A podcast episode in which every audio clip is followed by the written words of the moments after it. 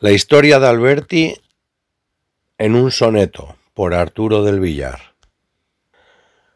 En la amplia bibliografía de Rafael Alberti se encuentra un poemario sin la resonancia de otros títulos suyos. Se trata de Pleamar, 1942-1944, publicado por la editorial Losada en Buenos Aires y en 1944, con un dibujo del poeta en la cubierta. En estos 75 años transcurridos desde su aparición no ha alcanzado la atención lograda por otras ediciones suyas, pese a contener algunos poemas significativos por su originalidad, como destaca la Égloga fúnebre a tres voces y un toro para la muerte lenta de un poeta, que son las voces de Antonio Machado, Federico García Lorca y Miguel Hernández en alternancia con la que se supone sería la del Toro, muy entonada con las de Lorca y Hernández, aunque no tanto con la de Machado. Pero ahora voy a comentar el soneto a mis amigos los poetas uruguayos, porque relata su periplo en el exilio. Está impreso en dos páginas, 122 y 123, separando cuartetos y tercetos y tercetos con la intención de engrosar el volumen, una intencionalidad muy advertible en la abundancia de espacios blancos, utilizada por los editores cuando el precio del papel era barato. Al tratarse de un libro compuesto con poemas diversos, carente de unidad temática, era posible distinguir varias secciones. Es un relato lírico, en el que rememoró el poeta su obligada errancia para vivir en libertad, lejos de su patria convertida en una inmensa prisión por el fascismo triunfador.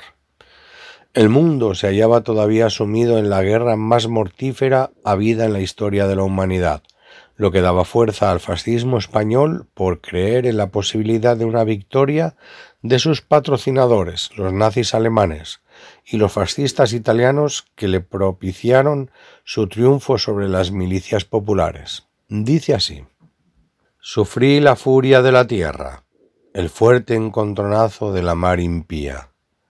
Lloré el aire que ya ni aire tenía sobre los hombros de la llama inerte. Consideré mi sangre mar sin suerte, tierra mis huesos, funeral y fría, llama sin piel ni carne y agonía el aire, ya finado de mi muerte sin más considerar por no haber nada dentro y fuera de mí que ya no fuera pasado muerto por venir helado.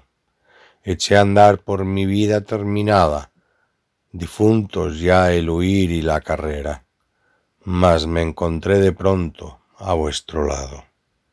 Lo primero que observamos en la presencia de unas rimas obligadas cuando una de ellas menciona a la muerte han de aparecer forzosamente suerte y fuerte, en completa consonancia con otra que deja fuera la U porque no hay más, y en este caso es inerte.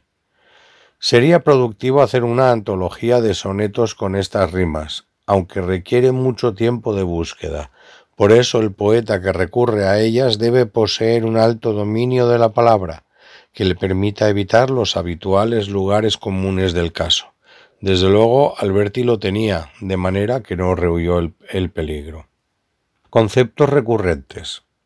En los cuartetos repitió las palabras definidoras de los conceptos expositivos de su situación.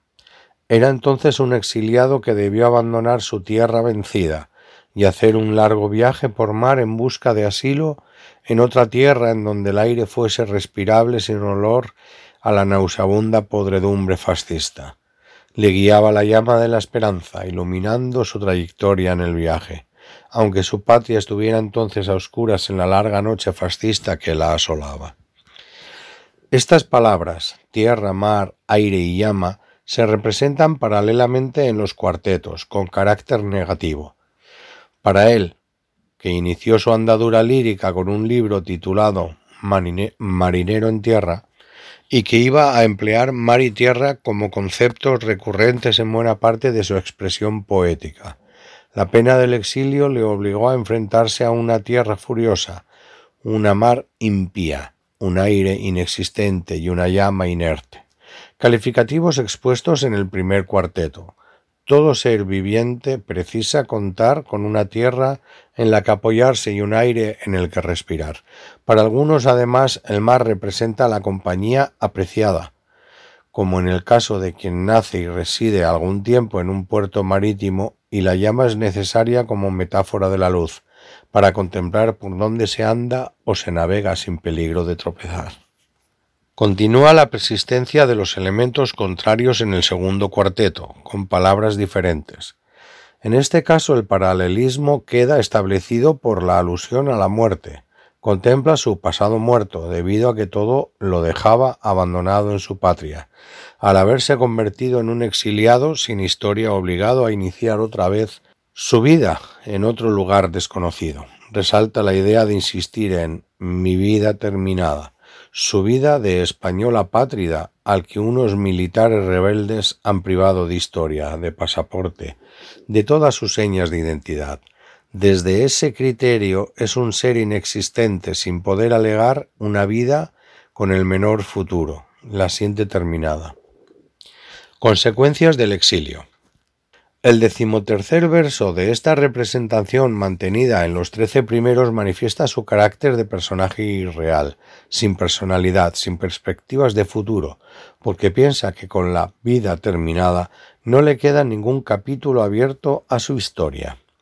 El sentimiento de anonadamiento le inspira ese decimotercer verso desesperanzado, en el que resume la amargura del exilio explicando que tiene difuntos ya el huir y la carrera. El viaje por mar no llega a ninguna parte, no encuentra una, tierra en la que desembarcar con un aire limpio y una luz clarificadora. Sin embargo, todo lo expresado tan negativamente en los trece primeros versos queda anulado por el final, en el que se introduce la esperanza del viajero al que han privado de historia y no adivina su futuro. Es así, aunque aparece una solución descubierta al encontrarse con los poetas, uruguayos. Ese verso modifica por completo la perspectiva de su estado y lo obliga a revisar cuanto había escrito antes. Seguiría siendo un exiliado de su patria, en el que estaba prohibida la publicación de sus obras y se perseguían las ediciones extranjeras, eso resultaría inevitable mientras permaneciese vigente el régimen dictatorial, pero no volvería a sentirse solo en un país ajeno, porque lo acogían como un camarada querido los poetas uruguayos. En principio les describió su desamparo por ser un apátrida forzoso, privado de su tierra, su mar, su aire y su luz, y ahora, al terminar su relato lírico, recompone la explicación, altera el ambiente y les comunica su alegría, mas me encontré de pronto a vuestro lado. Se establece en ese momento una comunicación que es comunión íntima. Es el poder de la palabra común. Los poetas forman una comunidad internacional en la que todos se hallan hermanados. Hay un final feliz. Arturo del Villar, presidente del colectivo republicano Tercer Milenio.